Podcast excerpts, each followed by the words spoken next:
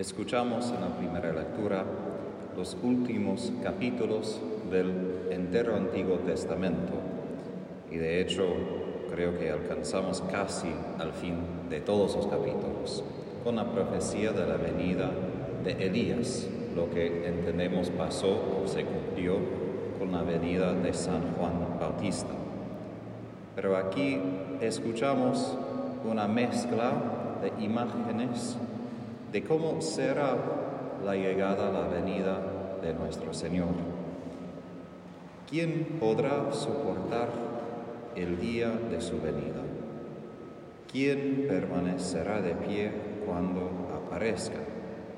Porque Él es como el fuego del fundidor y como la lejía de los lavanderos. Y sigue dando más imágenes. Esto es una imagen de quién es Dios en realidad, como fuego devorante. No un fuego destructor, sino un fuego de amor que enciende todo lo que toca. Como dice un obispo de Jerusalén, San Cirilo del cuarto siglo, el Espíritu Santo transforma todo lo que toca, porque es un fuego.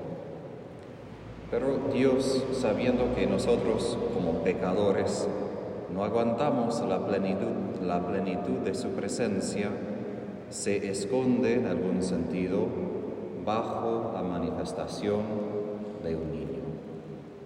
Él sabe que como pecadores, y vemos eso en todo el Antiguo Testamento, ese deseo de los profetas, de Moisés, de entrar en la presencia de Dios, de ver su rostro, de estar en un vínculo íntimo con Él y a la vez un temor y un miedo de saber que no somos capaces, no podemos soportar a Dios.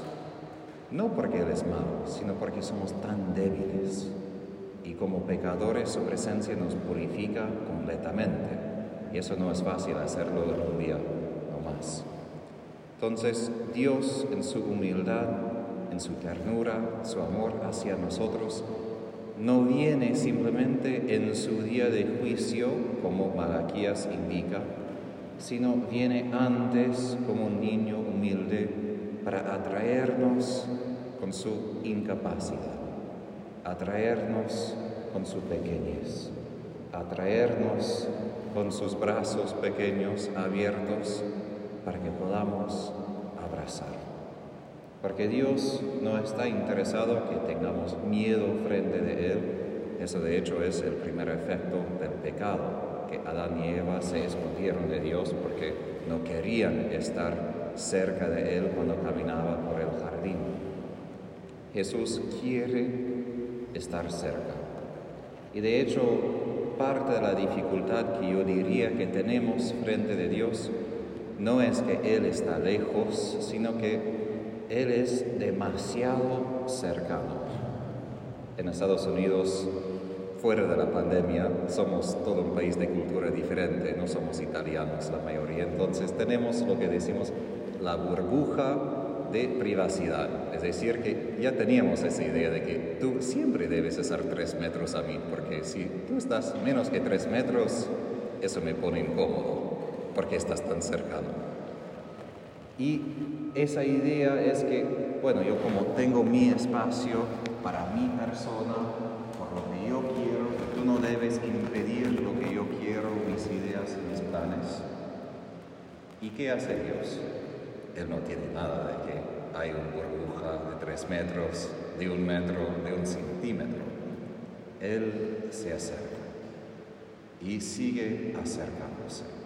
Es como una persona que toca la puerta, a veces simplemente por analogía, ni espera que lo abrimos y después entra a nuestra pieza y después entra más y nosotros, ok, ¿y qué derecho tienes? Porque Él es nuestro Dios y como un niño que descansa cerca del corazón de su madre, de su padre, así quiere Jesús. Él busca nuestro corazón. Y primero antes de purificarnos con lejía, de purificarnos con fuego que abraza, quiere purificarnos con su amor. De todos modos todavía purifica, pero el modo depende de nosotros.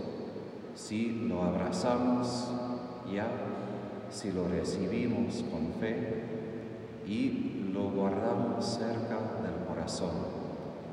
Y esto es bien importante en cuanto a nuestro proceso de madurez espiritual, porque no vamos a llegar a lo que viene en Cuaresma, la Pascua, la muerte de Jesús, su sufrimiento, si no tenemos este fundamento ya. Hay como una lógica fuera de que obvio Jesús era niño antes de ser adulto, pero también es importante que tengamos este fundamento de la cercanía de Dios, de su misericordia para con nosotros y con nuestros corazones, porque si no tenemos ese fundamento, no vamos a poder llegar al Calvario con Él, no vamos a poder ser fieles a Él. Y vemos esto porque en el Calvario poca gente estaba con Jesús, poca gente tiene este fundamento de un amor sólido, incondicional. Y este tiempo de Navidad es importante, obvio, para celebrar y festejar, pero en la vida espiritual es un paso esencial. La capacidad de abrazar a Jesús y permitir que Él esté cerca. Y no de vez en cuando, sino siempre. Obviamente no podemos pensar en Él todo el tiempo, eso no es posible en esta vida, sino de estar al menos con un corazón abierto a Él para permitir que Él entre a nuestro corazón. Y como en la colecta de hoy, que Él nos concede la abundancia de su misericordia.